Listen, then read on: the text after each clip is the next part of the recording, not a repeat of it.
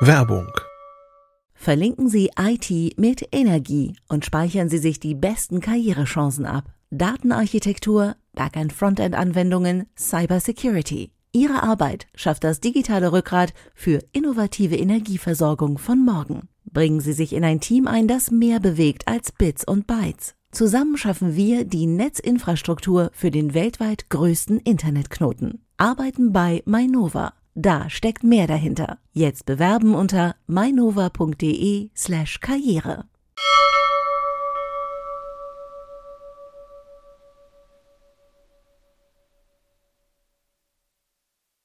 Heute in CT Uplink haben wir, was haben wir denn nochmal gemacht? Äh, äh, äh, genau, wir Da sprechen steht's. über. Heute in CT Uplink sprechen wir über ganz kleine, kompakte PCs und Nico und Keno waren für uns auf der CS. Bis gleich.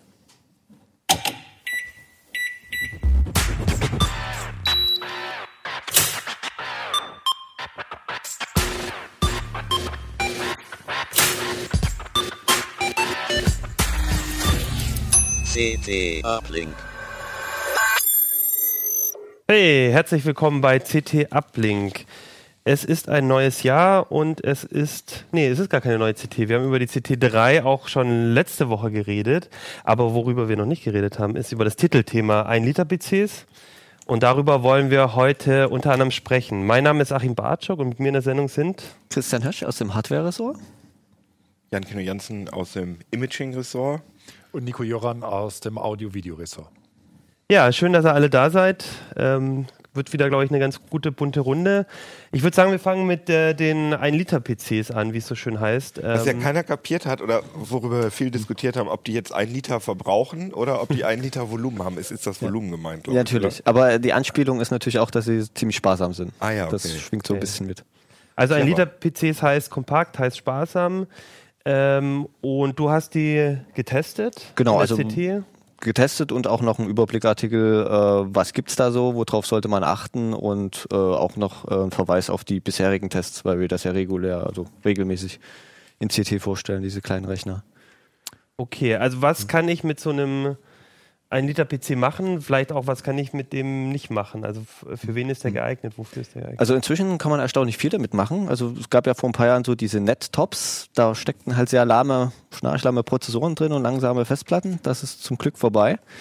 Inzwischen stecken da, sag ich mal, zum Beispiel bei Mac Mini oder Lenovo, äh, Dual-Core-Prozessoren drin, wie sie auch in vielen Notebooks drin sind, äh, die ausreichend leistungsfähig sind, um da für Alltagsaufgaben, Websurfen, Browsen, äh, Textverarbeitung, auch einfache Bildbearbeitung und so weiter, ist alles problemlos und haben sogar Vorteile gegenüber den klassischen Rechnern, weil meist ist sogar eine SSD drin und dadurch fühlen die sich viel flüssiger an, als wenn man jetzt so noch einen Rechner mit Festplatte hat. Und sind auch relativ preiswert. Also wir haben jetzt so Geräte so bis 600 Euro getestet. Und sind die so von der Leistung mit einfachen Notebooks zu vergleichen oder sind die sind wahrscheinlich Ja. eine Ecke schneller, oder? Ja, sind mit Notebooks ungefähr vergleichbar, also mit Ultrabooks sage ich jetzt mal in der Richtung.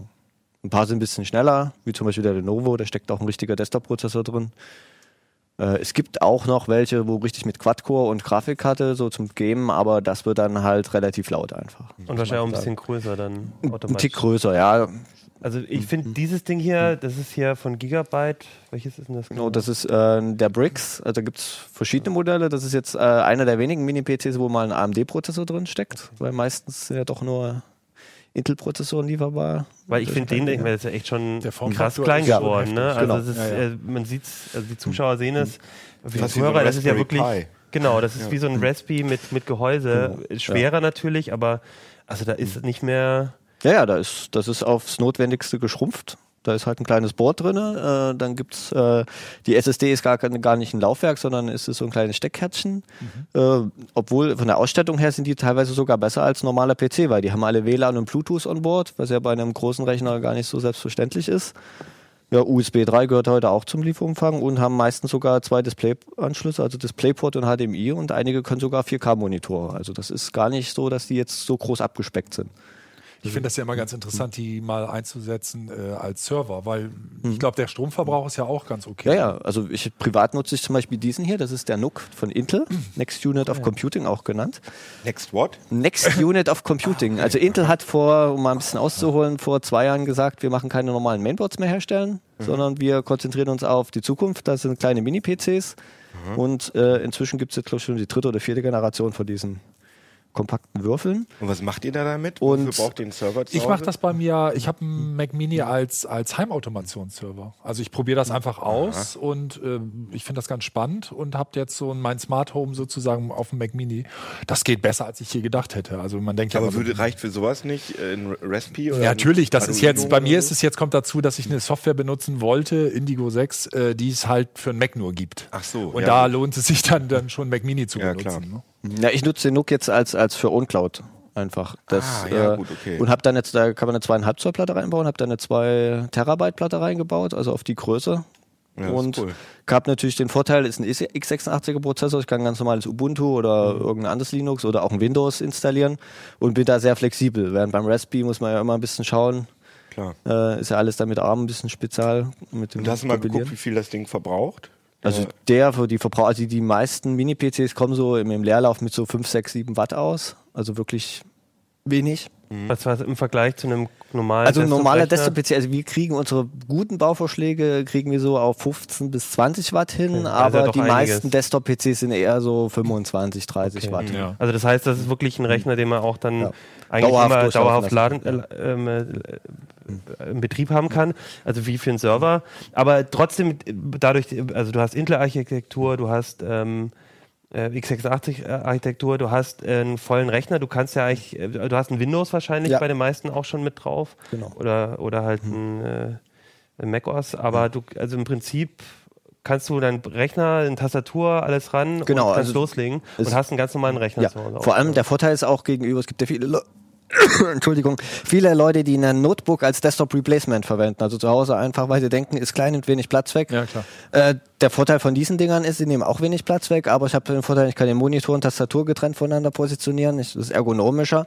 Und das führt inzwischen auch dazu, dass zum Beispiel bei diesem Lenovo, das ist ein Business-Rechner. Das ist jetzt kein irgendwie für zu Hause wie bisher, diese Mac Mini und so, irgendwie als Medienzuspieler, sondern das ist wirklich äh, knallhart für, für Firmen gedacht. Es gibt auch wie Pro-taugliche Rechner, die Fernwartungen unterstützen und diese ganzen Sicherheitsfunktionen äh, und lassen sich eben mit einer Weserhalterung auch hinter den Monitor einfach befestigen. Dann nehmen sie noch weniger Platz auf dem Schreibtisch weg. Deshalb gibt's Preislich ist man da wo dann? der kostet um die 500 Euro. und das ist alles noch. Also es gibt noch ein paar günstigere Modelle. Äh, wie gesagt, das ist wie oft, äh, wie so oft immer nach oben hin gibt's da wenig äh, Grenzen. Genau, aber man muss sich natürlich dann als Unternehmen oder auch als Privatperson vorher schon sehr genau überlegen, was man will, weil man Genau. natürlich bei denen dann nicht so wie beim Heimrechner sagt, okay, dann nehme ich halt eine größere Grafikkarte später, weil äh, viel umbauen wird man, wird man dann nicht können. Ja, also es gibt, also beim Mac Mini zum Beispiel ist es ganz schwer. Den, da, den kann man zwar aufmachen, aber da braucht man Spezialwerkzeug und äh, es ist alles, und der RAM ist aufgelötet, also man kann gar nicht, hier zum Beispiel gar nicht einen Arbeitsspeicher auf. Entschuldigung, äh, austauschen, während bei diesen ähm, NUC, das ist ein Barebone, da muss man selber für einen RAM und, und, Okay. und Speicher sorgen, also Festplatte oder, oder SSD. Kann sich den aber dann auch ein bisschen nach eigenen Wünschen gestalten. Aber jetzt zum Beispiel irgendwie eine Erweiterungskarte wie, wie äh, TV-Karte oder Grafikkarte nachstecken geht halt nicht. Das muss man dann halt über USB dann zumindest bei. Gut, bei aber das ist natürlich dann auch irgendwann, wenn du, ver- weiß ich nicht, wenn du dann 20 USB-Sachen dran hast, 5 Hub und was weiß ich, damit das alles auch umrüstest, dann ist es ja besser, sich vorher zu überlegen, was will ich haben. Ja klar, aber du hast halt nicht mehr die Möglichkeit. Ja, ja. Ihr habt ja auch eine Reihe äh, so richtig auch getestet. Was sind denn so die Unterschiede? Ähm, worauf, worauf muss ich denn so achten? Weil in meiner Preis, hier der Preisbereich war zwischen 300 und 600 Euro. Ähm, da kann ich ja wahrscheinlich auch ganz schön viel falsch machen, wenn ich dann irgendwie vorher. Ja, na, also die, die äh, also klar muss erstmal schauen, was habe ich überhaupt für Anwendungen, was will ich machen. Also heute ist ganz schlimm. Äh, also wenn ich spielen will, dann kommt, ist, muss ich ganz klar abraten. Dafür sind die einfach noch nicht, nicht leistungsfähig genug. Ähm, ansonsten äh, für alles andere muss man einfach schauen, wie viel CPU-Leistung brauche ich, wie viel Plattenplatz brauche ich. Haben die alle SEDs drin oder? Ja, das es gibt, also der, der Lenovo hat eine Hybridplatte, im Mac Mini steckt eine ganz normale Festplatte drin. Da ist halt das Problem, also den gibt es zwar auch mit SSD, aber dann wird der schweineteuer, weil dann braucht man die, die, die mittlere Variante und dann noch SSD obendrauf, da ist man bei fast 1000 Euro. Also das, das ist okay. einfach nur teuer. Während man zum Beispiel äh, hier so diesen, diesen Gigabyte mit, mit SSD äh, oder den Asus, den ich jetzt hier nicht mitgebracht habe, äh, ist man so ungefähr bei 400, 500 Euro. Und äh, also Okay. Aber also das heißt, vom Preis her ist man eigentlich genauso wie bei einem Desktop-PC. Genau. Wahrscheinlich ein bisschen teurer vielleicht sogar, weil es ein Ja, es sein kommt muss. drauf an. Also klar, man bezahlt diesen kleinen Formfaktor in gewisser Weise ein bisschen mit, aber es ist nicht, nicht wesentlich teurer als ein, als ein, sag ich mal, Standardbürorechner. Habt ihr, macht ihr sowas? Habt ihr einen zu Hause? einen- Also du hast einen als Ich Server, habe den den als Apple Server Mini. laufen, genau. Du Und hast den App- bestimmt den mit SSD, ne? Ich habe den, ich habe ein älteres Gerät äh, und ich habe den einfach selber äh, aufgerüstet. Also Ah ja, der, okay. das Problem ist Hast ja, dass so ein- bei ja, Also weil das, du hast ja gerade gesagt, dass das schwierig ist, den. das ist schwieriger geworden. Ne? Je älter Ja. die Geräte sind, umso Ah, ja. einfacher. Also Apple macht es ja jedes Jahr schwieriger. Also zum Beispiel, wenn ich mich richtig erinnere, ist bei mir, glaube ich, auch das noch nicht eingelötet. Kann das sein? Ja, ich glaube, ich das ist bei- erst bei der letzten Der ist bei der Version. letzten Version. Genau. Bei mir konntest du ihn also, wenn du ihn aufgemacht hast, auch wirklich selber den, den, den Speicher austauschen. Ja, Und okay. gerade das ist zum Beispiel was, wo Apple ordentlich zulangt. Und bei mir konntest du wirklich ziemlich unproblematisch eine SSD nachrüsten. Das und bei, das ist, ich muss ja auch nicht so eine riesen SSD da haben. Also wenn du so, ein, so eine Heimautomation, das ist praktisch auch nur der Server, ein paar Plugins und gut ist. Also da läuft ja jetzt nicht wahnsinnig viel drauf. Ich finde, ich würde es bei mir ein bisschen Overkill finden. Also ich glaube, wenn ich eine OwnCloud oder so machen würde, dann würde ich es, glaube ich, mit einem Raspi oder so versuchen. Obwohl Ja. mir ein Kollege auch schon erzählt hat, dass das schnarch langsam ist. Ja, eben, das ist halt der Vorteil. Hier hast du halt richtige Du hast vor allen Technik Dingen Betriebssysteme, Genau, du hast die, viel die, mehr Auswahl. ohne dass du jetzt dich großartig noch reinfuchsen musst, was kann ich jetzt in Ja, welchem. Image benutzen, Hm. was mache ich. Du, du startest letztlich dein Betriebssystem, was du vielleicht von deinem normalen Desktop-Rechner kennst, Naja, oder aber- wenigstens irgendwas, was dir jetzt relativ schnell zugänglich ist. Aber 5, 6 Watt äh, permanent, habt ihr das mal ausgerechnet, was das äh, auf 365 Tage? Äh, nein, haben wir nicht, aber Ich finde, ich, für mich hört das sich ist das nicht relativ viel. viel, Nein, an. das ist nicht viel. Also du musst ja davon ausgehen, es ist ein laufendes System. Du kannst natürlich die Systeme auch einfach in einen Standby-Zustand schicken, dann verbrauchen sie ein halbes Watt oder so und wa- wachen auf Knopfdruck auf oder per Weg online. Also das Ja, ist, okay, ist das ja auch möglich. Also es ist ja nicht so, dass sie durchlaufen müssen. Was verbraucht so ein Router? Ich weiß es gar nicht. Weil nicht. Auch drei Watt, denke ich Nee, mal. noch oder? mehr teilweise. Also Ja, ich weiß also- nicht. Ah, ob so- okay. Und so ein also- Router läuft ja bei den meisten Ja. selbst, permanent selbst durch, das groß, ein stimmt. großer Switch mit Dutzenden Dings. Also ich weiß, dass bei mir zum Beispiel, ähm, ich habe so ein, so ein, so ein, so ein 16-fach oder so, der Mhm. hat sogar so Energiesparmodi und alles. Also das wäre ja einfach gar nicht nötig, wenn die nicht so viel verbrauchen. Ja, okay. Ich, Nee, also die sind, also dafür, dass es vor, vollwertiger aber- PC ist, finde ich, finde ich 5 Watt eigentlich äh, ein Traumwert. Wobei ich Ja, natürlich okay. auch realistisch sagen muss, wenn ich jetzt sage, über Heimautomationsserver äh, äh, sage ich auch immer das Argument, da sparen wir jetzt wahnsinnig viel Geld, finde ich eh Quatsch. Ja, also das ja. ist eher so die, die, die äh, Modelleisenbahn des, des, des erwachsenen Mannes oder so. Ja, und äh, was, was du gesagt hast ähm, mit dem Raspi, das ist, ich glaube, das ist ja auch wirklich so die Sache. Es, äh, der Mirko hat, glaube ich, in der CT auch mal vor ein paar Ausgaben so mal sehr gut erklärt, wie man OwnCloud auf dem Raspi so zum Laufen bringt, dass es auch schnell genug ist. Aber da musst du halt vorher erst mal drei Seiten CT lesen, eine Anleitung, das sehr, er muss halt viele Schritte gehen. Und hier hast du das System einfach relativ schon gut zusammengebaut und, und, und hast dann halt einfach viel, viel weniger Stress damit. Und dann ist halt die Frage, hast du mehr Basteltrieb oder hast du mehr Kohle oder wie auch immer.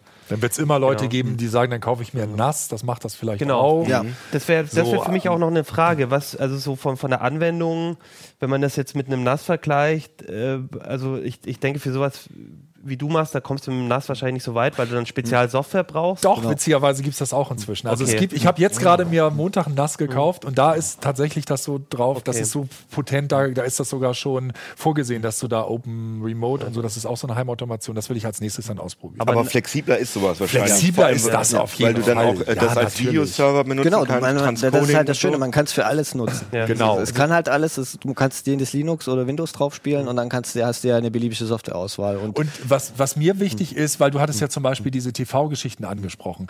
Ähm, es gibt auch zum Beispiel für NAS jetzt irgendwelche TV-Karten, die du dann extern anstecken kannst. Sowas haben wir auch getestet, ist alles super. Aber dann hast du wieder von dem Hersteller wird das unterstützt. Dann kriegst du den Treiber nicht.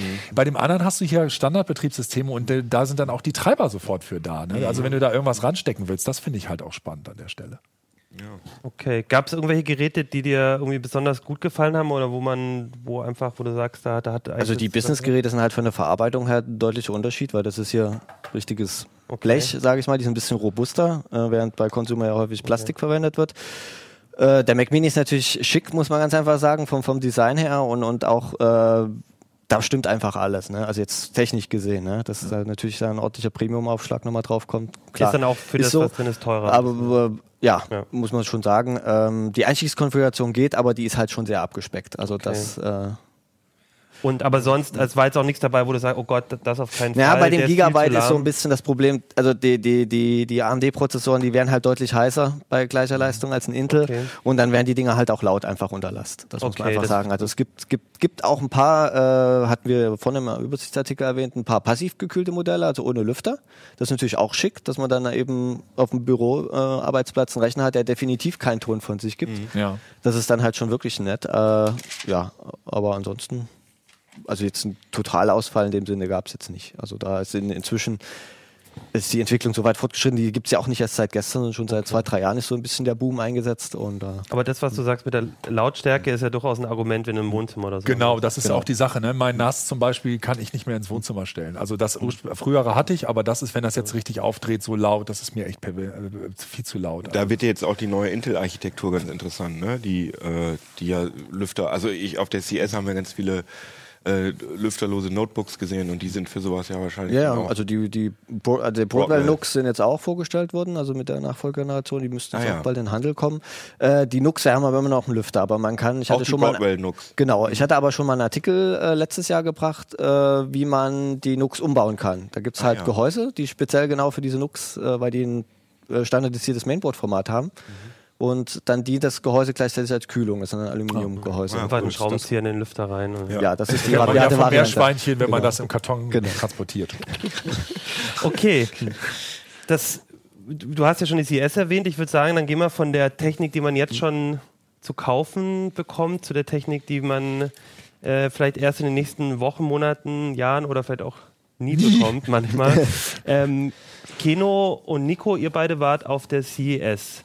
Jo, schon Was- das wievielte Mal warst du jetzt da? Für mich war es das 15. Mal. Oh krass, ich bin das siebte Mal da gewesen und es ist jedes Jahr wieder äh, ein Erlebnis und diese Stadt ist einfach super crazy, Das oder? ist absolut überdreht, ja. Ähm, Völlig. was ist denn die CES? Welche Ach so, Stadt genau. ist es denn überhaupt? also ich denke, die meisten unserer Zuschauer wissen es, Also aber gutes, guter Vergleich finde ich ist immer CES, IFA. Also es, das passt, wenn man es, wenn man es, man muss ein bisschen ein paar Unterschiede muss man rausarbeiten. Also es beides ist sehr stark Unterhaltungselektronik. Also IFA ist die äh, Funkausstellung in Berlin. genau. Genau, so. Ja. Äh, was hier der, die großen Unterschiede sind, ist zum einen hast du, dass das hier keine, keine, das ist keine Publikumsmesse, also das ist Fachbesucher, nur Händler, Industrie, eben auch Journalisten. Ähm, und auch, es ist weniger weiße Ware da, also weniger Kühlschrank, sowas, wenn es ganz normal ist. Natürlich vernetzte Kühlschränke und so können wir noch drauf kommen, das ist natürlich da zu finden, ähm, als, auf der, I- äh, als bei der IFA. Und dafür sind jetzt hier zum Beispiel mehr so halt auch PC-Themen, also CPU, äh, Chip-Hersteller, PC-Hersteller. Und viel kleine Startups. Also und da ganz, legt ganz, die CS ganz, ganz viel kleines Da legt die CS, Wahnsinn. die, also die IFA, Funkau, also die IFA darf man ja auch nicht mehr Funkausstellung Nee, nennen, nee. die heißt ja IFA und die CS war früher mal die Consumer Electronics Show, also die Unterhaltungselektronik Show, darf man auch nicht mehr so Darf man nennen, auch nicht die mehr sagen? CS, äh, weil es ist eben nicht mehr alles Unterhaltungselektronik und ähm, man kann, ich fasse das immer ganz gerne so zusammen, dass ich immer sage, auf der CS sieht man immer, woran die Hersteller so arbeiten. Und auf der IFA sieht man dann die fertigen Produkte. Genau. Also weil die IFA ist ja im Spätsommer. Die liegt dann auch kurz vor Weihnachten, wo man Genau. dann die Das Geräte ist auf den so. Markt bringen Klar, will. genau. also die natürlich. fertigen Geräte sind da, gibt's dann auf der IFA zu sehen und auf der CS sieht man sozusagen die Prototypen. Und das finde Und ich das natürlich Spannende- spannend. genau, das Das Spannende total nervig, weil ich bin dann auf der IFA und will dann, über, alt, ne? will dann über Ja. ein Genau. Notebook schreiben und sehe, oh, da haben die Kollegen ja schon im Januar drüber geschrieben. Wobei, das wird dir auch dann aufgefallen sein, vielleicht nicht bei Notebooks, aber bei vielen anderen Sachen ist es so, dass ein paar Features dann häufig mal weg sind. Also es wird erst groß erzählt, das können wir, das können wir, das können wir und dann im Herbst heißt es, nee, das hat dann doch nicht so funktioniert, wie wir uns das vorgestellt haben. Also das finde ich immer ganz Ja, schön. und Berlin und Las Vegas ist natürlich auch ein riesengroßer Unterschied. Also es ist, finde ich, jedes Jahr immer, jedes Jahr wieder wahnsinnig crazy, dass man im Anzug durch Casinos durchläuft, um zu einem Business-Termin zu irgendeinem Hersteller zu gehen und man ständig, egal wie spät das ist, besoffenen Leuten begegnet, die einen anlabern. Und Ja. also es ist schon irgendwie eine sehr auch die seltsame Messe, Umgebung. Die Messe, also das Schräge an dieser Messe ist, dass es äh, bei der, bei der IFA kann man ja wirklich sagen, da, da hast du eine Öffnungszeit, da geht es mal wegen morgens um 9 los, um Genau. 18 Uhr wird der Tür zugeschlossen und dann triffst du dich vielleicht abends nochmal irgendwie auf ein Bier. Und da ist es halt so konsequent, wenn da die Messe vorbei ist, dann kommt die Nachmesse. Dann wird einfach abends mal in den ersten drei Tagen, werden einfach Minimessen in irgendwelchen Hotels am Bis 10 Uhr abends oder bis so. 10 Uhr abends gemacht und dann kommt irgendwie noch ein, irgendein Hersteller und sagt, und außerdem haben wir da und da in dem Hotel nachts um 11 dann noch eine Pressekonferenz. Genau, und um 8 Uhr morgens gibt es auch schon Pressekonferenzen. Also es ist, also ich glaube, so viel wie da arbeiten Nee, das ganze Jahr nicht. Der, der. Chef kriegt ja immer die Krise, wenn man dann die Stundenzettel einreicht, weil da platzt dann irgendwie alles. Also, Ja, schon, also alle denken immer, ey, Las Vegas, ne, da Party, ihr euch schön ein, so. aber es ist wirklich wahnsinnig anstrengend. Das ist zwar unheimlich spannend, Ja. was ihr da so arbeitet, aber zeigt doch mal ein bisschen, was, was da zu sehen So, gibt. ich glaube, die Leute sind auch an so Meta. Ja, natürlich, aber ich will Gadgets sehen. Ja, äh, wollen wir mal einmal umschalten aufs Notebook? Ah ja, also das ist jetzt einfach nur so ein. Kino hat ein paar Bilder uns äh, gezeigt. Du musst, äh, genau, sag doch mal, was wir sehen auch. Das habe ich jetzt in der Monorail-Station fotografiert. Das ist halt, äh, weil die CES platzt aus allen Nähten, deswegen haben sie auch äh, da so ein Zelt aufgebaut und es gibt so ein großes äh, Außengelände. Das ist jetzt einfach nur so ein das Schöne ist, dass diese Monorail eigentlich mal richtig Entlastung schaffen sollte und das überhaupt nicht geklappt hat. Nee. Also das Ding ist einfach auch nur dauernd voll. ja. Okay. Finden da manche Sachen auch in den Casinos statt? Ja, oder ja, klar. Ja, ja. Okay. Also äh, die die Stadt besteht ja aus Ja, ja, Casino-Hotels und äh, die Aber Messe hat Messehallen? fünf Standorte. Also es gibt es gibt die das äh, Las Vegas Convention Center, das ist hier die Ecke, Oh. wo wir das Foto gemacht haben. Aber ich denke mal, das ist so nur ein Viertel der, der Messe. also das ist verteilt sich dann so auf- im Venetian Hotel und dann ist was im Mandalay Bay Hotel und dann ist noch was im Dann mieten einige ganze Hotels an, also, also es um ist einfach mal was zu zeigen. logistisch sehr kompliziert, auch von den, vom, vom Verkehr her. Deswegen ist gut, wenn man ein Fahrrad hat. naja. ähm, ja, ähm, das habe ich jetzt mal als erstes Bild ausgewählt, weil das war ja mein persönliches Messe-Highlight, dass Oculus, die Virtual Reality Firma, zum ersten Mal einen richtig großen Messestand hatte. Ich dachte, wenn sie einen Messestand haben, dann müssen sie auch ein Produkt haben und habe gehofft, dass sie endlich die Consumer-Version der Brille zeigen. Bisher gab es ja nur Entwicklermodelle und Prototypen. Pustekuchen. Also auch in diesem Jahr haben sie nur in Anführungsstrichen ihren aktuellen Prototypen gezeigt.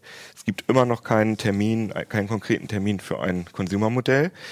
Aber diese Demo, die sie da gezeigt haben, die war äh, sensationell. Also ich finde, das war. Hast du die eigentlich auch ausprobiert? Das Nee, du weißt Die ja, Schlangen, ne? ähm, die Schlange, die Schlange, du hattest mir dann ja noch den Tipp mit der App gegeben, aber Genau. leider, als ich dann, es, die hatten extra eine App rausgebracht, wo man dann Termin machen konnte. Genau. Aber leider, als ich dann das versucht habe, waren auch alle Termine dann schon weg. Also ich habe die sogar zweimal gesehen, die Demo, und das ist, also sie hatten so 20, also das sieht man hier nicht richtig an dem Stand, die hatten so 20 Demoräume eingerichtet, relativ viel ist. So sah das da drin aus. Sie haben so eine, so eine Schaumstoffmatte in diese Räume gelegt und es wurde einem dann gesagt, so, auf dieser Schaumstoffmatte kannst du jetzt machen, was du willst. Wir haben ein 360 Grad Head Tracking, das heißt, du kannst dich hinlegen, du kannst dich hinknien, sieht man auf dem Foto, wie ich das da gemacht habe, und du wirst immer getrackt. Und das Interessante ist, dass die Demos, die man gesehen hat, auch auf diese ungefähr ein Quadratmeter große Plast äh, Schaumstoffmatte ähm, abgestimmt waren. Das heißt, es gab eine Demo, da stand man oben auf dem Wolkenkratzer und diese Plattform, auf der man stand, war genauso groß wie die Schaumstoffmatte. Das heißt, man ist da so rumgelaufen und da, wo man mit dem Fuß gespürt hat, dass da sozusagen der Abgrund ist, weil war er bisschen, auch. da war der dann auch. Und das ist wirklich äh, Scary. extrem. Das war aber mit der DK2 noch, also von der Nein, nein, es war die, ähm, die weiterentwickelte DK2, die- heißt ähm, Crescent Bay. Äh, der Unterschied ist, ähm, dass sie leichter und viel, viel ergonomischer ist, ergonomisch besser. Und die, hat Infrarot-LEDs fürs Kameratracking von außen auch hinten. Das heißt, Okay, man kann das, sich ganz umdrehen. Ja. Und man Aber sieht ja auch. Display ist es im Prinzip selber. Display sagt Oculus nicht, was es ist. Ähm, das ist ganz interessant. Wir sind alle davon ausgegangen, dass es ein besseres Display ist als äh, von der DK2, nämlich DK2 hat 1080p Display, also 1920 x 1080. Und wir sind alle, also die Kollegen sind davon ausgegangen, dass es ein äh, das Display des Note Note 4, 4, ist, ja. also das äh, 2560 mal 1440. Es gibt aber immer mehr Gerüchte, dass das tatsächlich doch nur ein 1080p Display ist und dass sie das durch die Optik und durch. Software-Shading äh, hinbekommen haben, dass dieser dieses Pixelige nicht mehr ist, was die Leute immer gestört hat. Und ich kann, ich habe die Demo zweimal gesehen, also ich man sieht, dass die Auflösung nicht perfekt ist, aber man sieht keine, man sieht diese Pixelstruktur Mhm. nicht mehr. Ja. Das, was mich am meisten gestört hat, Ja. ist eher dieses, äh, dieses Kantenflimmern, was Ja. man von Ja. 2D-Spielen kennt. Ne? Also ähm, du weißt es wahrscheinlich besser, wo das bist ja hier so ein, du bist ja besserer äh, Grafikkartenexperte als ich. Aber das ist eher das, was mich da gestört hat, dieses Kantenflimmern. Und was neu ist, dass da ein äh, Kopfhörer eingebaut ist und die haben Software äh, 3D-Audio. Das heißt, wenn ich meinen Kopf bewege, dann bewegt sich das Audiosignal mit und das ist für, dies, für, das, für den Mittendrin-Effekt nochmal eine ganze Nummer Ja. besser. Und es gibt da eine, zum Beispiel gibt es einen Tyrannosaurus Rex, der dann ganz dicht mit seinem Kopf an dich rankommt und einen so anfaucht und da kommen dann auch so Brocken aus dem Mund raus, dass man denkt und freut sich, dass man das nicht riechen kann. Und dann läuft er über so einen drüber und das ist wirklich wahnsinnig ähm, immersiv. Okay, das heißt, die arbeiten nicht nur an ihren PR-Ständen auf der CES, sondern die äh, haben auch Nee, nee. Auch was zu zeigen. äh, total interessantes zu zeigen. Nee, aber sie sind halt, äh, das, ich finde den, ich, mich nervt natürlich, dass das Ding nicht rauskommt, aber ich kann den Ansatz verstehen. Sie sagen, wir haben jetzt eine einzige Chance, Virtual Reality in den Mainstream zu bringen und die dürfen wir nicht verkacken auf Deutsch. Das heißt, wir machen das, wir bringen es erst auf den Markt, wenn es unserer Meinung nach gut genug ist. Und die sind halt sehr anspruchsvoll. Sie sagen, wenn das jetzt wieder nur so ein halbgarer Schrott ist, dann verpufft diese Virtual Reality Blase und dann ist alles, die ganze Arbeit umsonst. Ja, aber auf der anderen, ja, na gut, das müssen die wissen. Ich meine, ich denke auf der anderen Seite, wenn du mit dem Produkt nicht rauskommst, dann verpufft die irgendwann auch. Und ich meine, mit Facebook hast du jetzt jemanden im Hintergrund, der, Ja, aber die sind so, wenn man sich, äh, da komme ich gleich noch zu, zu den anderen VR-Produkten auf der Messe, die sind sich halt so sicher, äh, dass sie der Konkurrenz meilenweit voraus sind und das sind sie meiner Meinung nach auch, dass sie sich das erlauben können. Also die, die Konkurrenz schläft zwar nicht, aber die sind bei weitem noch nicht so weit. Ich meine, die haben, die haben 300 Mitarbeiter, das ist ja schon mal eine ganze Menge. vor ein paar Sendungen hast du noch gesagt, dass so ein Pizzadeckel als VR-Brille auch gar nicht so viel schlechter ist. Nee, ist auch nicht, das sage ich auch nicht, aber es ist ja jedem klar, dass so ein, so ein äh, sieht man ja hier auf dem Tisch, dass so ein äh, so eine, so eine 2 Euro, was auch immer, Google Cardboard Pappbrille, dass die natürlich nicht so gut ist. Aber trotzdem mit dem Tracking kommt sie, aber sie kommt natürlich an das Gefühl ran, aber Trotzdem sind die einfach weiter, was was, was so Head-Tracking und natürlich die auch Grafikleistung. angeht, ja. ja. kleine Details. Ich meine, das ist so wie äh, Angry Birds auf dem Handy und äh, weiß ich nicht, keine Ahnung, äh, Far Cry 4 auf dem PC. Das ist ja auch von der Grafik her ein Unterschied. Okay.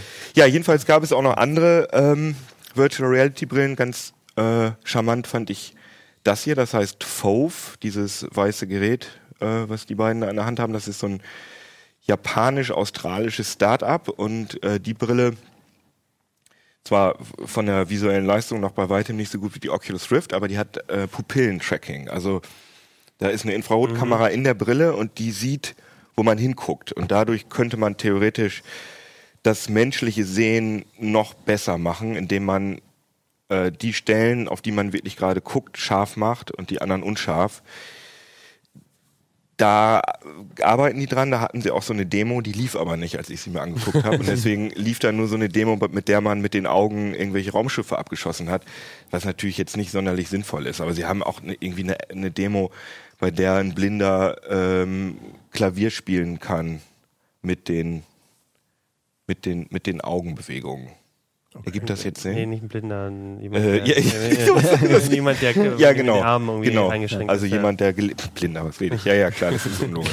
Aber das Äh, ist spannend, was du sagst, weil ich finde gerade bei 3D-Filmen zum Beispiel ist genau Mhm. dieser Effekt, wo guckt das Auge hin und ne, weil, weil du so Tiefenschärfe Genau. und alles hast, dann finde ich, ist das immer noch mal so ein Problem, wo Dir wird die, das aufgezwungen. Und das Genau. ist vor allen Dingen in, bei Kamerafahrten und es ist vor Ja. allen Dingen, ist, also wenn es irgendwie Überflüge sind, irgendwas, kann das total nervig sein. und ich glaube, der auch. Effekt von, von so Virtual Reality, wenn du das hinkriegst, dass er auch Mhm. Das weiß, wo du hinguckst, das würde, glaube ich, diesen Effekt noch viel äh, Ja, bloß die. Fachwelt ist da sehr, auch bei, bei denen, die haben es halt wirklich hinbekommen, das Pupillentracking hinzukriegen, aber äh, offenbar ist das nicht so wirklich schwierig, weil das einfach ähm, ganz normale Infrarotkameras sind, die das Auge aufnehmen. Und um das menschliche Sehen wirklich nachzubilden, müsste man auch, ja, müsste man die Linsen auch mechanisch äh, verändern und so Sachen. Und Das kannst du nicht mit dem Film. ich bin da aber trotzdem ganz zuversichtlich, dass man das mit Software zumindest andeuten kann, Ja. diesen Effekt. Und ich habe, die lief mal 30 Sekunden oder so lief diese Demo und das hat da echt schon funktioniert. Das da, wo ich hingeguckt habe, da ist es dann scharf geworden. Es hatte eine Latenz, aber fand ich auf jeden Fall ganz interessant. Und dann gab es auch ganz viele ähm, Smartphone Virtual Reality Geschichten. Das ist die Zeiss VR One. Die finde ich von allen diesen Gehäusen am hübschesten eigentlich, weil die so schön futuristisch aussieht. Aber letztendlich ist das nicht letztendlich, sondern es ist eigentlich ein Google Cardboard. Also man steckt da sein Handy rein und äh, das Bild wird mit zwei Lupenlinsen vergrößert und fertig. Aber das ist halt sehr, sehr wertig gemacht und äh, es gibt fertige ähm, Hüllen, in die man sein Smartphone reintut und dann passt das da halt perfekt rein. Der Nachteil ist, es gibt bisher erst diese Hüllen fürs äh, Galaxy äh, 4 und fürs, ähm, fürs iPhone 6. Und das natürlich, deckt den Markt natürlich nicht ab. Das ist die neue Durovis Dive. Das ist so der Urvater der Kunststoff-Smartphone, Virtual Reality Gehäuse. Die haben jetzt auch diesen Google Cardboard Magnetschalter, damit man zumindest ein bisschen mit der VR-Welt interagieren kann. Gab es denn nur VR-Brillen auf der CES? Oder gab's noch Ja. Ja, so, ich, Ich habe bin jetzt gerade so das. Gefühl. Das war's. Das ist ja mein Lieblingsthema, ne? Ja, man merkt das schon, man merkt das schon. Es gab auch Fernseher, aber Ist das dein Lieblingsthema? Nee. Es ist eines meiner Lieblingsthemen. über die. Nee, wir können ja, wir können ja gemeinsam. Also was ich ganz interessant fand, war jetzt ein bisschen weg von den von den Fernsehern, von den Herstellern her, ist, dass es, dass da ähm, Netflix ähm, angekündigt hat, dass sie zusammen mit LG und Sony halt HDR, was man ja von der Fotografie kennt, sozusagen, äh, High Dynamic Range. High Dynamic Range, äh, dass man, dass sie das auf den Fernseher bringen. Also du brauchst spezielle Fernseher. Klar, es geht natürlich auch darum, dass im nächsten Jahr wieder neue Fernseher verkauft werden sollen, keine Frage. Aber was halt ganz spannend dabei ist, ist, ähm, das ist eben dieser, es ist eben dieser Wechsel. Ne? Wir hatten früher diese Sache, das wissen wir auch noch mit 3D, als es hieß, oh, machen wir 3D in Deutschland oder nicht. Dann hat dann Sky irgendwie einen Sender zum Beispiel, einen Kanal aufgesetzt und da hast du dann irgendwie, was weiß ich, 50 Zuschauer, wenn du Pech hast. Da machst du einen ganzen Kanal mit einem Transponder im Satelliten, das kostet einfach wahnsinnig viel Geld. Für diese äh, VOD-Service, also Video-Streamingsdienste, ist das einfach überhaupt kein Problem, sowas zu machen. Und das ist das, worum es bei Netflix geht. Die wollen einfach zeigen, hey, das machen wir nebenbei. Und wenn es nur einer anguckt, ist es für uns immer noch technisch kein Problem, für den einen diese Sache einzurichten. Aber HDR, wie, wie, wie hast du das empfunden? Ich verstehe Von das auch überhaupt nicht, warum das Technik. Ich meine, das ist doch nur. Ich dachte, das wäre vor allem bei der. Nein, nein, du musst es produzieren, also muss es normalerweise, Genau. damit es richtig ist, muss es, muss es so produziert werden und so übertragen werden. Das ist so, sind sogar, äh, die, die Bitrate geht sogar hoch. Also, das heißt, Netflix produziert Content, der mehr Farbinformationen und Bild Mehr Kontrast. Also der die, die Kontrast, müssen auch. genau. Und Ja. der ist dann im, im Signal drin und trotzdem muss er der Fernseher, das verstehe ich überhaupt nicht. Genau, trotzdem also muss der Fernseher das verstehen. Der Fernseher, der Fernseher hat praktisch den Netflix-Decoder plus eben diese, diese, diesen, diesen Verarbeitungs-, die Elektronik, um eben dieses HDR-Signal wieder zurückzurechnen. okay, also er Das braucht aber- das nicht vom, von der Bildqualität, aber er braucht es, um das Bild zu verarbeiten. Das, dafür braucht er Beides. spezielle Beides. Hardware. Beides. Beides. Ja, aber für die Anzeige, da braucht er bloß. Doch, das ist ein Nee, nee. spezielles Panel. aber Also, warum also zum Beispiel die ersten HDR-Fernseher, die wir gesehen haben, die hatten zum Beispiel 1000 Candela. Die hatten eine viel höhere Helligkeit. Okay. Und die normalen kommen so auf vielleicht 400, 500 Aber dann oder ist so. es, aber HDR ist jetzt nicht die, also das Panel muss dann einfach bestimmte höhere Normen von, was ich, äh, einen grö- größeren Farbwertumfang haben und äh, irgendwie mehr Helligkeit erzeugen können. Gut, aber ja, dann- und mehr, dann- Dun mehr Dunkelheit erzeugen. Ja, also das also heißt, in, dass der Inbildkontrast, der Unterschied zwischen dem Okay. hellsten Punkt und dem dunkelsten, wenn du das mit einem Luxmeter misst, dann sollte der höher sein. Also Aber Sony hat das auf dem Stand auch gezeigt. Ne? Da gab es dann halt so eine Side-by-Side-Vergleich und der war auch schon beeindruckend. Natürlich kann, ist das immer ein Problem. Ich meine, ein Hersteller, der dir was vorpräsentiert, kannst du nie sagen, okay, hat er jetzt wirklich das beste, die besten Einstellungen gewählt. Das wird man sehen müssen. Aber spannend finde ich halt dabei, dass es, dass es äh, Netflix jetzt machen will und sie haben halt Marco Polo als Demo da gezeigt, ihre eigene Ja, guck mal, das ist ja auf dem Bild, ne? Genau, auf ihre eigenproduzierte äh, Serie und der, der, die Idee dabei ist deshalb spannend, finde ich, weil's, ähm, weil sie sagen, wir haben eigentlich mehr Material, als man glaubt. Also weil alles, was irgendwie, wir filmen eigentlich in RAW und wir können das dann einfach Mhm. nochmal bearbeiten und rausspielen. Ähm, ob das so stimmt, kann man, also ich habe dann auch mit Leuten gesprochen, viele sagen, in der Produktion gibt es einfach Probleme. Also das, das haben sie auch teilweise zugegeben. Im Moment ist produktionsseitig natürlich, die, die Monitore müssen dafür auch Ja. vorbereitet sein, die Produktionsmonitore.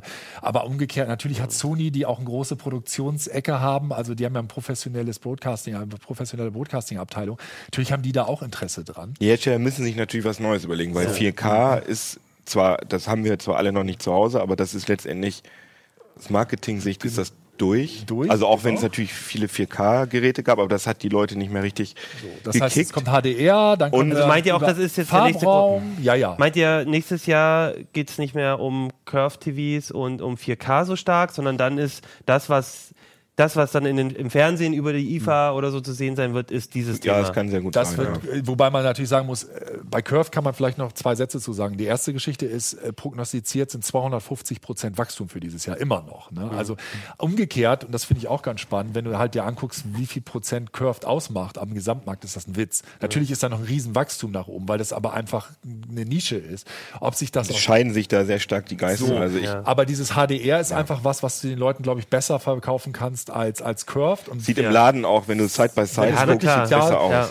Und natürlich kommen wir als nächstes über Farbraum und dann können wir irgendwann über die ganzen Geschichten mit dem hohen Bildwiederholfrequenzen, also diese ganze äh, Hobbit-Geschichte, ne? Mhm. wenn, du, wenn du jetzt sagst, alles mit 48 Hertz statt mit 24 und Äh, Ja, und Ja. interessant, äh, dass LG der einzige Hersteller ist, der OLED richtig gepusht hat. Also der hat wirklich, sonst viele Hersteller hatten schon mal einen so einen OLED-Fernseher, so einen ganz teuren oder so, so als Diamant in der, im Produktportfolio. Aber diesmal hatte LG, ich glaube, sieben Serien vorgestellt mit, äh, mit OLED, also wirklich ernsthaft. was ja mehr- Farbraum bietet als ein Äh, Oder? OLED und beseitigt letztendlich alle Probleme mit LCD. Also OLED sind ja organische LEDs und jedes Pixel leuchtet selbst. Und bei LCD ist es ja so, da wird jedes Pixel hinterleuchtet von äh, entweder LEDs oder äh, CCFL Leuchtstoffröhren, also halt LED meistens. Kontraste ja schon. Das Genau, aber-. Und du kannst halt jeden Pixel an- und abstellen. Das heißt, Aber das ist mir als Nutzer egal. Was, also das, aber für mich als Nutzer heißt es, die haben mehr Kontrast, die haben mehr, F- mehr Farbraum. ja, mehr Farbraum theoretisch, Also aber die, die Farben sind schon Durch den Kontrast knallig. wirken sie sowieso auch schon klein. Genau. Also das heißt auch, diese äh, HDR-Geschichte funktioniert dann, das sind dann AMOLED-Display, äh, OLED-Displays oder Nicht zwingend. Ich Nein, denke, nein, das das, ist- sind normale, ein normale LCD LCD-Displays gewesen. mit die da sRGB. Nein, nein, aber es geht natürlich auch mit OLED. Also würde ich, Natürlich aber du brauchst das- keine OLED dafür. Nein, aber du, du brauchst einen speziellen Fernseher dafür. Du Aber kannst, du- es nützt genau. dir nichts, wenn du das. Das wird auch so sein, dass, dass das darf man ja nicht vergessen. Diese Netflix-Ausspielung, die läuft ja tatsächlich über Apps. Also das heißt, du hast ja normalerweise keine externe Box mehr da dran stehen. Das heißt, in dem Moment, wo diese App äh, läuft, ist es auf dem Fernseher läuft, ist es ja klar, dass die App auch weiß, okay, ich laufe jetzt auf einem HDR-fähigen Fernseher oder nicht. Das heißt, der kriegt nur der, der auch HDR-fähig ist, kriegt auch einen Stream. Das ist auch nicht übrigens bei HDR ist auch nicht zwangsweise mit 4K verbunden. Natürlich werden die 4K-Fernseher mit HDR rausbringen, das ist klar. Aber eigentlich würde HDR genauso viel für Full HD-Fernseher bringen. oder PAL. nee. Also ganz kurz Nicht? nochmal ein, äh, ein Thema, NTSC, mini kurz. Äh, Quantenpunkte war eigentlich ein größeres Thema als 4K. Also äh, ich muss sagen, da ist äh, meine Kollegin Ulrike Kuhlmann eher die bessere Ansprechpartnerin. Äh, Quantenpunkte wandeln irgendwie, kannst du das erklären? Nein. Quantenpunkte sorgen auf jeden Fall für eine bessere, für, für eine bessere Farbkraft, ähm, Kraft, Wiedergabe. Also Farbwiedergabe. eine Technik in den Displays. Ja, da wird, da wird irgendwie die Wellenlänge des Lichts wird irgendwie umgewandelt. Machen Sie mal eine typische Handbewegung. Die typische Quantenpunkt-Handbewegung wird die w- durch kleine äh, Nanopunkte, äh, Punkte, Quantenpunkte werden die äh, wird die Frequenz des Lichtes umgewandelt, um stärkere Farben hinzubekommen. Aber das ist, und das, um da auf dich zurück, auf deine Sache zurückzukommen, natürlich ist das ein Zwischenschritt zu OLED. Ne? Das ist nämlich genau, das machst du, wenn du noch Ja, ja genau, OLED man versucht, genau, man versucht sozusagen die Vorteile von OLED auch äh, in LCD-TVs. Okay. So. Und das allerletzte zu Fernsehen noch, was ganz spannend ist, dass die Her- Hersteller zum ersten Mal mit dem mit den Betriebssystemen in den Fernsehern werben. Das also das sieht man ja hier auch auf dem ja. auf dem Bild, was wir haben. Da steht ganz groß LG WebOS.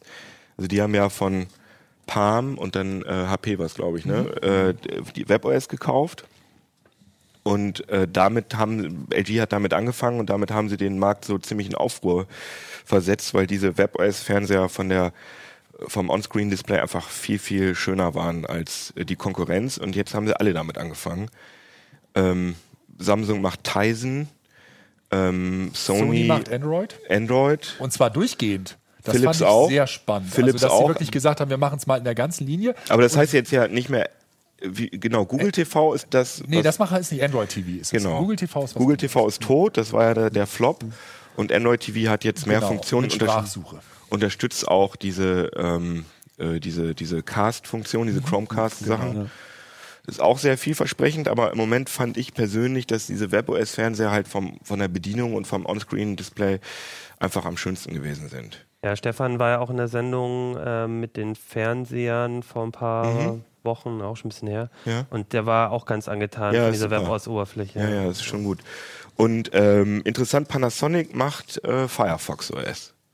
So als, Okay. als Außenseiter. Wird das was dann auch wie irgendwie ganz jetzt bei ist. Smartphones, dass man sich das Smartphone eigentlich primär nach dem Betriebssystem aussucht, was drauf Genau. läuft und Das nicht nach äh, Also das haben wir aber auch schon prognostiziert. Ich meine, die Fernseher können alle ungefähr das Ja. gleiche. Die Bildqualität ist nicht mehr großartig unterschiedlich. Also klar, versuchen sie mit Quantenpunkten und, und, und so ein Zeug, aber letztendlich ist die Bildqualität gut.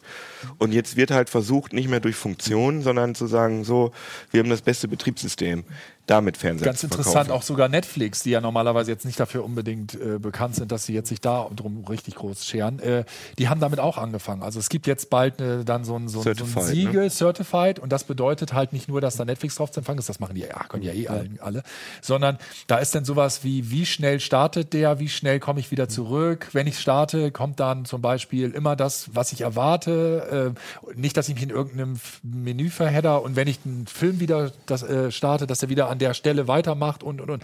Also die wollen halt so einen ganzen Katalog aufstellen von Sachen, wo dann eben halt äh, klar ist, okay, wenn ich das und das drücke, dann passiert das und das. Weil das ist genau der Ansatz. Sie sagen halt, im Moment ist es so, diese ganzen Betriebssysteme und diese ganzen Funktionen sorgen halt dafür, dass der unbedarfte Besucher gar nicht mehr mit deinem Fernseher klarkommt. Die Frage ist, ob man das überhaupt alle, diese ganzen Funktionen, für die man ein Betriebssystem braucht im Fernseher, ob man die überhaupt haben will oder ob man einfach nur plus minus Programm, äh, Lautstärke. Lautstärke.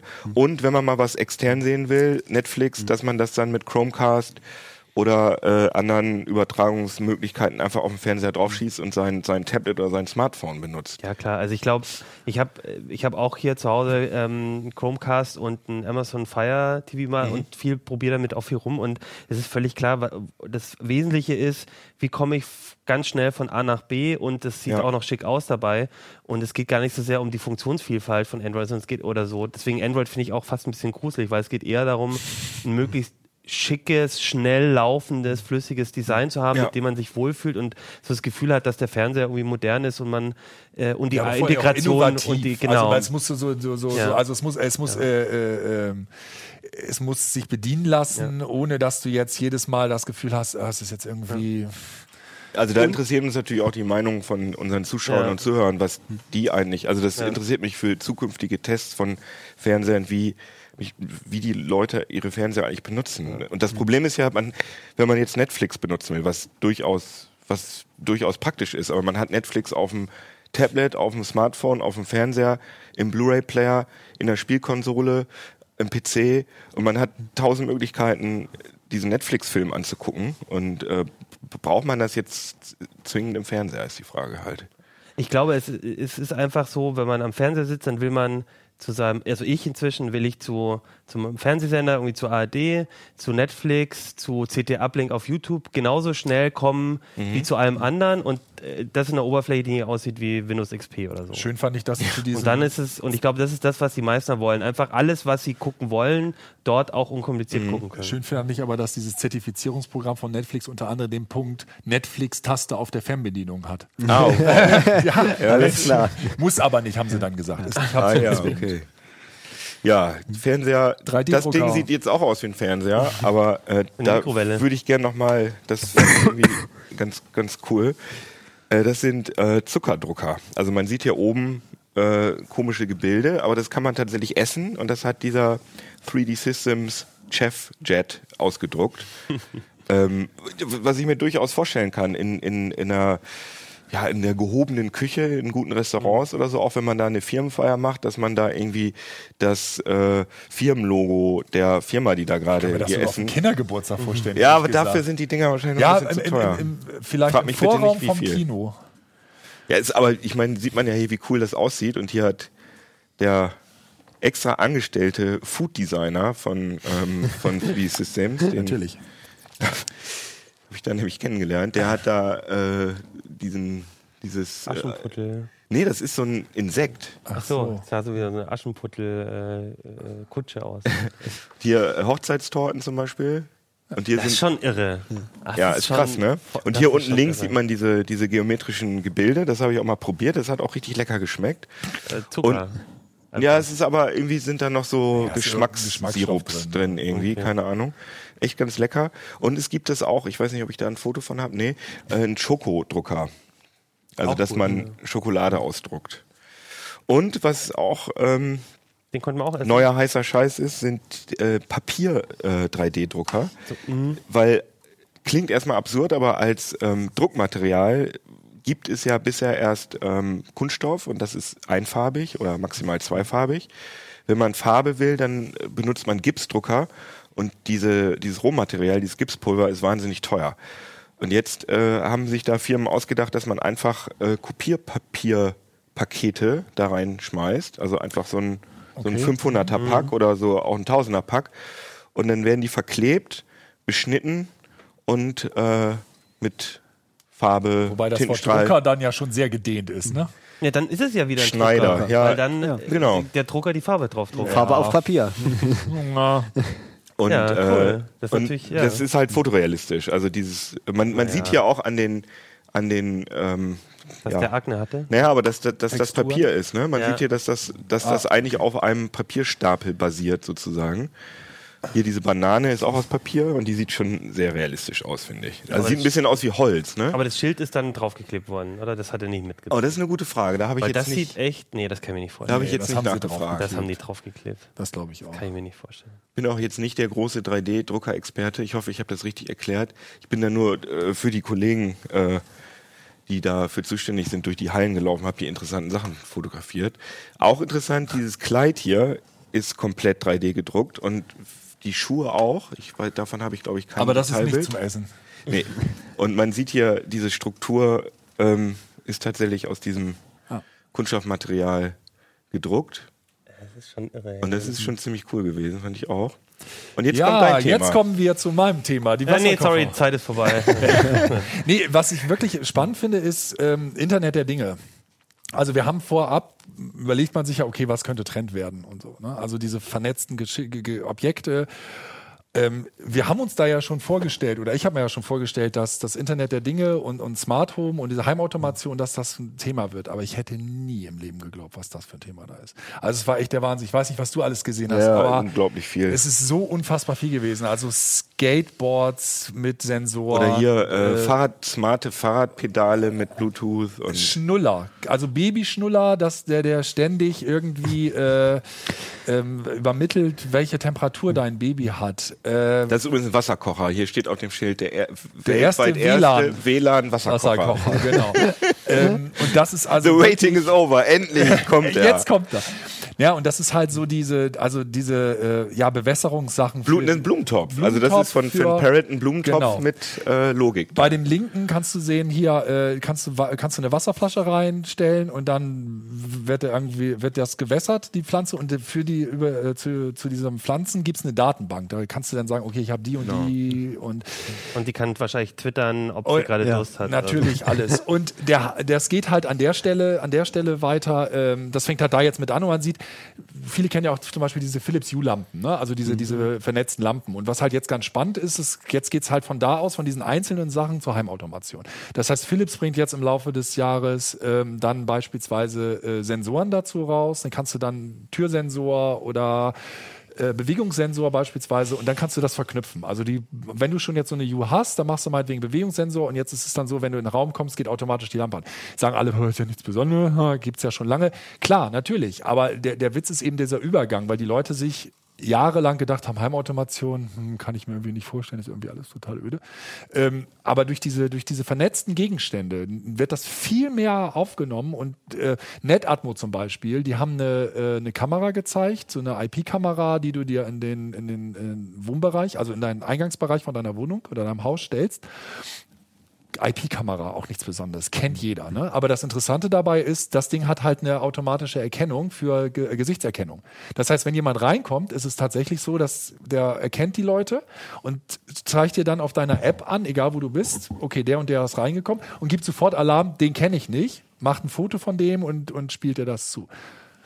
Ob man das schön findet, ob das alles in die Cloud muss, ist keine, ist jetzt, ist jetzt eine andere Sache.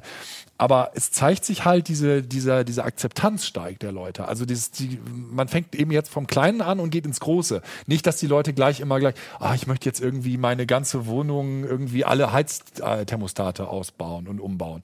Und der nächste Schritt ist halt dieses Smart Home. Ne? Also du machst eigentlich gar nichts mehr. Du gibst zum Beispiel nicht mehr an, ich möchte so und so viel Grad haben morgens, ich möchte jetzt dann und dann möchte es geheizt haben, sondern du lebst ganz einfach und über die Sensoren kriegen diese die Geräte mit, okay, dass das funktioniert und Du musst die Geräte nicht mehr einschalten, sondern die Geräte leben sozusagen. Die leben, also im besten Zeit. Fall wissen sie, dass du gerade im Stau gestanden hast Genau. und wenn du nach Hause kommst, dann kriegst du Entspannungsmusik äh, eingespielt. Oder, oder sie wecken dich früher, weil zum Beispiel ein Unfall war auf deinem Arbeitsweg, Genau. damit du pünktlich da bist. Das, äh, diese Geschichten höre ich halt auch schon sehr lange. Ja. Ja, aber es mit kommt. dem Ich Kühlschrank, Google der Now- automatisch. Äh, Ich habe mein- ich hab hier mal was mitgebracht. aber für, für mich wäre auch vor allem die Frage, ich habe immer das Gefühl, da macht, kocht dann eh jeder Hersteller sein eigenes Ja, ja. Süppchen Ja. und dann gibt es 10.000 verschiedene Standards.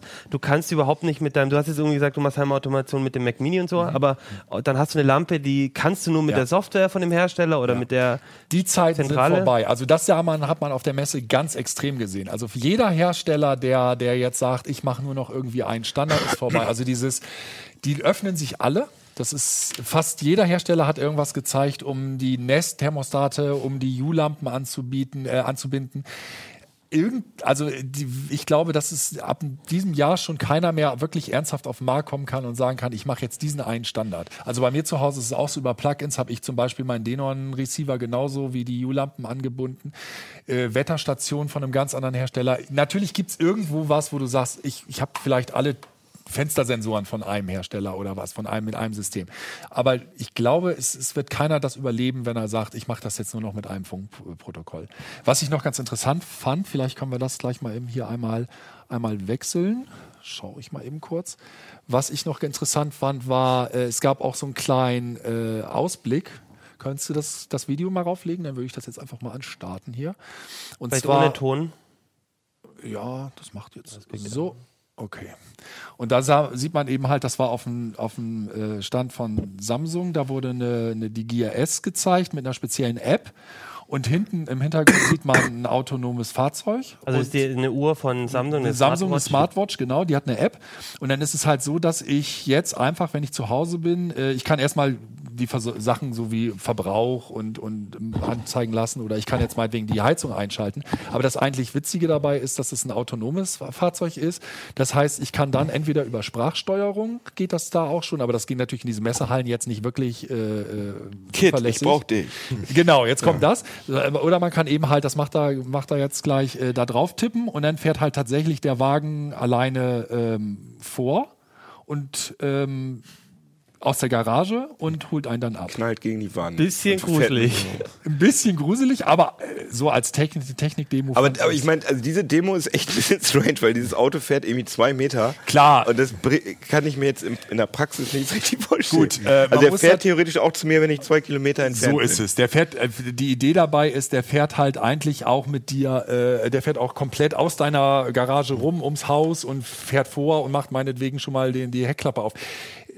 Natürlich können die das in so einer Messehalle nicht zeigen, Ja, da wollen wir ganz ehrlich sein. Und der Witz an der Sache war jedes Mal, wenn der so eine Demo lief, ihr habt ja gesehen, wie wahnsinnig lang diese Demo ist, Mhm. ja, haben die wirklich mit zwei Leuten dieses Auto zurückgeschoben, weil irgendwie offensichtlich niemand wusste, wie man den sicher wieder zurück Also es gab zwar den Pick-Me-Up-Button, aber nicht den Fahr-Zurück-Button. Fahr-Zurück-Button, den hatten sie leider noch nicht. Und ähm, das wird jetzt nicht morgen kommen oder so. Das ist nicht die Sache. Und natürlich können die das in diesen, in diesen Messehallen da nicht zeigen, wie der da mit 180 Stundenkilometer um die Ecke fährt. Also Wenn Knight Rider konnte das. Mit Nein, 180 leider durch die Halle fahren. alles. Ja.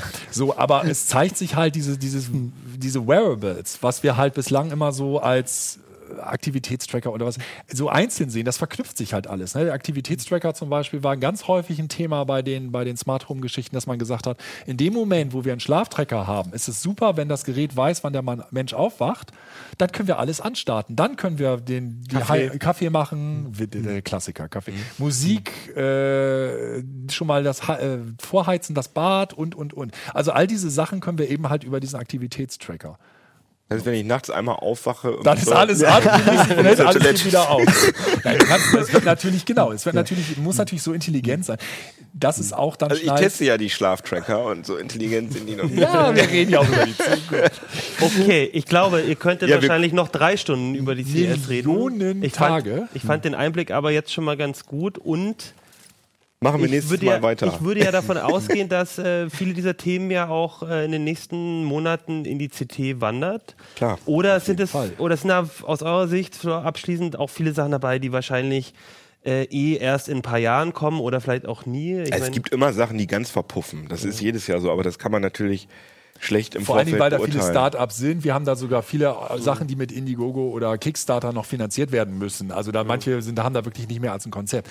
Aber es ist trotzdem enorm, wie viel übrig bleibt. Okay.